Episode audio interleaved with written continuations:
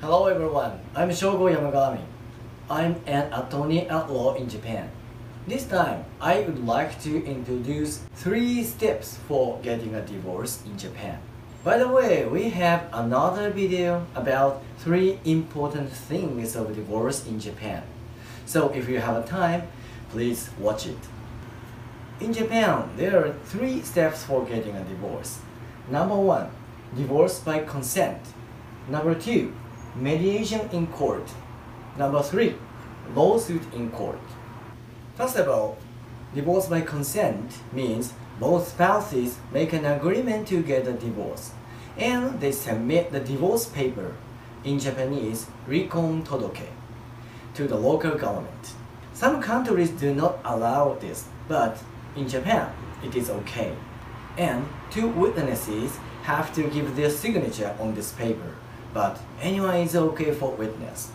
The divorce paper does not have enough room to decide detailed things, so it is common that both spouses make another agreement. However, in this situation, the relationship between both spouses tends to be not so good. For example, they often fight each other or they do not speak to each other. If so, an amicable conversation must be difficult. So we lawyers can accept divorce cases in such a negotiation stage and we can negotiate with the opposing party on behalf of the client. The client does not need to contact the opposing party directly.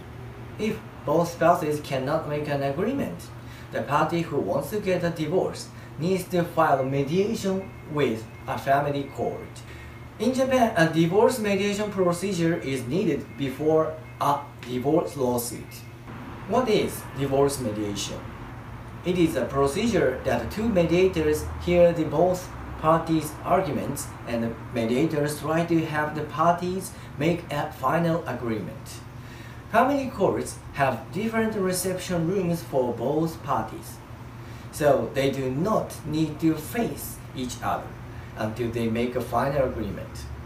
Someone attends mediation without a lawyer. However, mediators are neutral and they must not take sides. So I think it is better that you hire a lawyer in this mediation stage to protect your rights. And if you hire a lawyer, you do not need to attend mediation yourself until you make a final agreement. If both spouses cannot make an agreement in the mediation stage, the party who wants to get a divorce needs to file a divorce lawsuit with the family court. In a divorce lawsuit procedure, both parties shall submit their arguments and evidence to the court. And then, if the judge believes that there is a reasonable ground of divorce, the judge makes a decision to allow to get a divorce. If you hire a lawyer, generally you do not need to attend hearings yourself, except for examinations and making an agreement in court. I think you might know on TV, examinations are a procedure that both parties' lawyers and the judge asks questions and the parties must answer. Finally, if you are not satisfied with the court decision at the first instance, you can appeal to the High Court as second instance. Thank you very much for watching. 皆さんこんにちは弁護士の山上翔吾です今回は国際契約書のポイントということで日本企業が外国の企業とこう契約の交渉をする際それから契約を締結する際に、えー、大事なポイントというのをお話ししていこうかと思いますそして今回は紛争解決条項というものについてお話をさせていただきますこの紛争解決条項というのが一番大事なんじゃないかなというふうに私も思っておりますので、えー、ぜひ、えー、ご覧いただければと思います。あの私もですね例えばお客様から外国の企業と揉めてるんですというようなご相談を受けることがもちろんありまして、えー、そういった場合ですねじゃあまず契約書ありますかというふうにお伺いするんですね。で、まあ、契約書はここにありますということで、えー、見せてもらう、まあ、契約書ないっていうこともないわけじゃないんですけど契約書がある場合ですね。契約書を見ます。拝見します。でそういったあの日本の企業と外国の企業の契約書を拝見するときにまず私どこ見るかというとやっぱりこの紛争解決条項というのを探してみるんですね。大体これ後ろの方のところにあるんですけどもでそれを見て、えー、実際この紛争になった時揉め事になった時どうやって解決するのかっていうのが、えー、この条項に書いてあるというふうになります。でなのでこれが非常に大事なんじゃないかなというふうに思っております。このあの紛争解決条項っていうのはどういうものかというとですねあの契約の当事者の間で紛争が起きた時に最終的にどこの国のとかどこの地方の裁判所とか、まあ、仲裁機関そういった紛争を解決する機関で解決しますかっていうのが書いてある、えー、条項ということになります。あのしっかりした契約書を最初から作っておけば当事者間で紛争なんて起きないんじゃないかというようなまあ、そういったお考えもあるかとは思うんですけれども実際にはですね全部の紛争を契約書で全部防ぐっていうことはまあ難しいんですよね。それからどんなにしっかりした契約書を作ってもですねやっぱりそこの条文の解釈ですとか、まあ、いろんな問題が起きて紛争が完全にゼロにするっていうのは不可能なのかなと思いますのでこういったもしものことに備えて紛争解決条項というのを規定するということになります。あの例えばなんですけど売買契約があったとしますね。国際的な売買契約があって、えー、売り主の人はですねあのちゃんとそのものはね渡しましたというふうにしたとします。でもですね飼い主の方がですねこれ来たものを見ていやこれちょっと全然もともとね頼んでたものと違うよとか品質が全然合ってないよっていうような紛争っていうのはありえるわけですよね。これ契約書にですね例えばこういう仕様のものをちゃんと渡さなければいけないとこう書いてあってもですねあのそれは解釈の相違で例えばじゃうちはちゃんとしてる。いやこっちはちゃんとしてないというような解釈の違いというのはあり得るわけでそういったことはもう契約書どんな書いても紛争というのは、え起きうるということになります。じゃあこうやって紛争が生じてしまった場合にじゃあどこで解決しますか？というのがまさにこの紛争解決条項なわけですけれども例えばあの日本企業だけ日本企業同士の契約書ではこれはどういうふうに書いてあるかというと例えばですけども当事者間で本契約について紛争が生じた場合には東京地方裁判所を第一審の専属的合意管轄裁判所とするというような条文が書いてあることがあるかと思います。こういった条文があった場合には、まあ、その当事者間で紛争があった場合には東京地方裁判所の裁判で解決しましょうということになります。要するに他の裁判所ではあの裁判できませんよというような話ですね。であのこれ例えばですけれども東京地方裁判所というふうに書いた場合は東京の企業にとってはですね非常にまあ便利かなというふうに思います。東京のねもともと東京に会社があって東京の弁護士とこうね相談したりしてで東京の地方裁判所に行くと。いうふうになりますんで、まあ、便利というふうに言えるとは思うんですけど例えばそれを逆に言えば大阪とか北海道とか福岡にいる会社にとってはですね、まあ、東京まで行かなきゃいけないの？みたいな感じで面倒になってくる。なので、えー、そういう意味ではあの東京地方裁判所とこういうふうに書くことで東京の企業にとっては有利というようなえことはあります。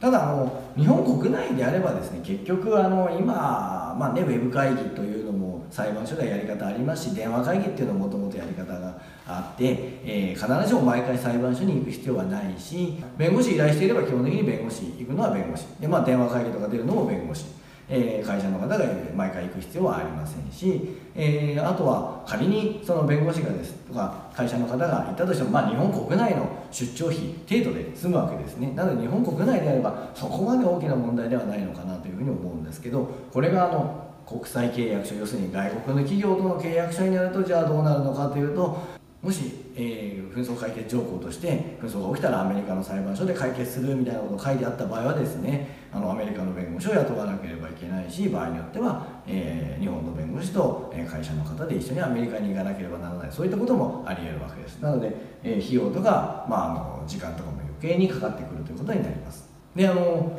これですね日本の企業にとってはやはり日本の裁判所で解決しますというのが一番便利なんじゃないかなというふうに思います。もちろん、ね、先ほど申し上げた通り、えー、日本の弁護士に相談して日本で裁判するというふうになるわけですからね。それからあのここにも書きましたけど裁判所への信頼要するに日本では裁判官裁判所では非常に信頼されてるんじゃないかなというふうに思うんですね。公平であってですね、えー、ですので日本人にとっては裁判をまあ、なんか紛争が起きた時は裁判所でやるっていうのは非常に、まあ、ポピュラーなのかなというふうに思うんですけれども逆にですね外国の企業外国の方からしたらえ日本って本当信頼できる国なの？っていうふうに思っている方ももちろんいるわけですね。例えば日本は全然ちょっと話違うんですけど、えー、刑事司法ではですね人質司法なんて言われ方もしていますけれども、えー、身柄拘束をですねずっとして保釈させないみたいなことをやってるのでそうするとですね外国からはいや日本ってこういう国なんでしょって思われていていや日本の裁判所は信頼できませんねって考えてる方ももちろんいるわけですね。なのであの日本の裁判官がね優秀で公平であっても外国の人にではですねそれははっきり分かるものではないというところですね。じゃああの逆にねあのまあ、外国そちらの国でいいですよね。場合によってはま旅行もできるしみたいな考えもひょっとしたらあるのかもしれませんけどまあそうは言ってもですね外国の企業まあ逆ですよね。日本の企業の方からしたら外国のその国の法律本当に信用できるの？その国の裁判所信用できるの？っていう問題はもちろんあると思いますしあの外国の弁護士さん、まあ、高いかもしれません。そういう費用もかかるということになります。そういった形であの双方対立してしまうとですね結局あのまあ妥協もできないということで契約も締結できないというところになってしまう、まあ、そういう事態にもなりかねないわけですね。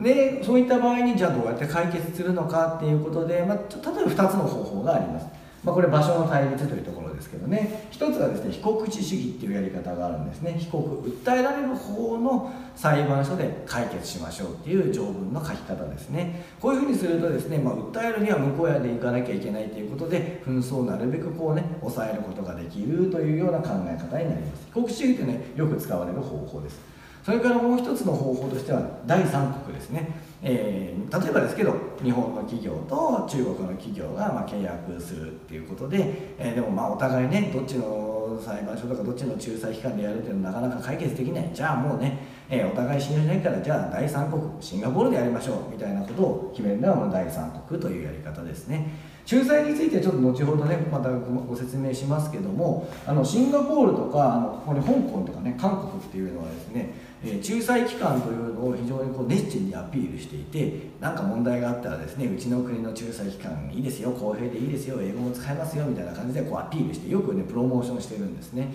まあなかなかすごいこういったこともね産業にしようとしているのかなというふうには思います。で次にあの紛争解決機関をですねまあ、今さっき場所の話しましたけどもう一個ちょっと考えないといけないのがあの外国の判決を日本で使えるのかという問題。逆に日本の判決を外国で使えるのかという問題ですね。これ今私が申し上げた使えるっていうのは何かっていうと強制執行できるかっていう話なんですね。でこれが大事でこれを考えないでですねあの例えば全部日本だってやったってあんま意味がないことになってしまうわけですね。であの国によってはですね日本の裁判所の判決を認めない国もあります。逆に、えー、日本の裁判所がその国の判決を認めないというところもあります。ですのでこれも注意しないといけないということになります。では例えばですけどお互いそういったね裁判所の判決を認めないなんていう場合どういうふうにするのかというとそこに出てくるのはこの仲裁というものなんですね。でこの仲裁っていうとですね言葉のイメージだとですねなんか間に人が入ってまあまあまあまあなんてやるようなイメージなのかもしれません。ただこれはですね法律的にはこのまあまあまあみたいなあの調停というような感じなんですよね。この仲裁っていうのはですねちょっと調停と違っていて仲裁というのは、えー、私的な裁判所ということになります。法律的にはもう私的な裁判所ですね。指摘というのはどういうことかというとあの裁判官要するに公務員である裁判官ではなくて、まあ、弁護士ですとかビジネスの専門家ですとかそういった私的な方が、まあ、組織して、えー、仲裁員という形の、ね、裁判官役を担ってそれで、えー、お互い裁判的なことをする。なので、まあ、裁判みたいなものなんでちゃんと証拠を出さなきゃいけないしあの採決っていう最終的な判決も出すわけですね。この仲裁のですね特徴の一つとして一審のみ一発勝負ということになっています。日本の裁判の場合はですね例えば1審2審3審最高裁までまあ基本的に3回できることになっていますけども仲裁の場合はもう1審だけ、まあ、だから一発勝負なんで、えー、早く終わる。要するに早期解決ができるというのも一つの特徴になっています。それからですね専門家の関与ということで、えー、その分野のですね専門家の方をこう仲裁員として指名するというような形で専門家を関与させることもできます。次にあのニューヨーク条約というものがありましてこれはあのニューヨーク条約に加盟している国の間ではですねその国で行ったその仲裁については、えー、他の国でも、えー、その仲裁に基づいて強制執行できますよっていうようなことを、えー、みんなで約束した条約、まあ、簡単に言えばそういう条約になります。でこのニューヨーク条約に加盟している国同士ではですね、まあ、もう本当仲裁にするということがよくあります。日本ではあの裁判官が非常に優秀かつ中立ということで一方の当社は外国企業である、まあ、それだけの理由でこうその企業をね不利にしたりということはしないわけですけれども、まあ、国によってはですねやっぱり裁判官がそんなに中立じゃないし、まあ、そこまで、えー、優秀ではないということもありえるわけですね。で特にそのまあ、裁判官の公務員の方ですから結局その国の、えー、政府の意向を受けてしまうという場合もないわけではない。そうするとですね、えー、裁判所よりも仲裁機関の方が信頼できるねっていうふうに思われている国もあるわけですね。なので外国では結構その仲裁というのが一つの紛争解決の、ま、大きな、え、機関というふうになっておりまして仲裁を一生懸命やっておられる外国の弁護士の方もたくさんいるわけですね。なので、まあ、紛争解決機関としてはこういった仲裁も、え、よく使われることになります。でこの仲裁をした上で例えば被告地主義にしたりとか第三国にしたりすることもあります。紛争解決機関としてはこういったいろんなことをですね検討してなるべく自分の会社が不利にならないように、まあ、できたら有利になるようにするというのがポイントになってきます。それでは今回も最後までご覧いただきましてありがとうございました。